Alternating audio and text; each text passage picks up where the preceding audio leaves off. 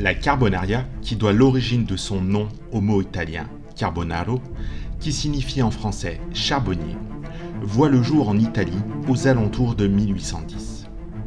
Son idéologie reposait sur des valeurs patriotiques et libérales, et se distinguait par un anticléricalisme marqué. Elle était présente et très active en Italie, en France, au Portugal, en Espagne, mais aussi au Brésil et en Uruguay, entre le 19e et le 20e siècle. Je vous donne donc rendez-vous le 7 septembre pour découvrir l'histoire incroyable de cette organisation secrète qui a pendant très longtemps sévi au Portugal.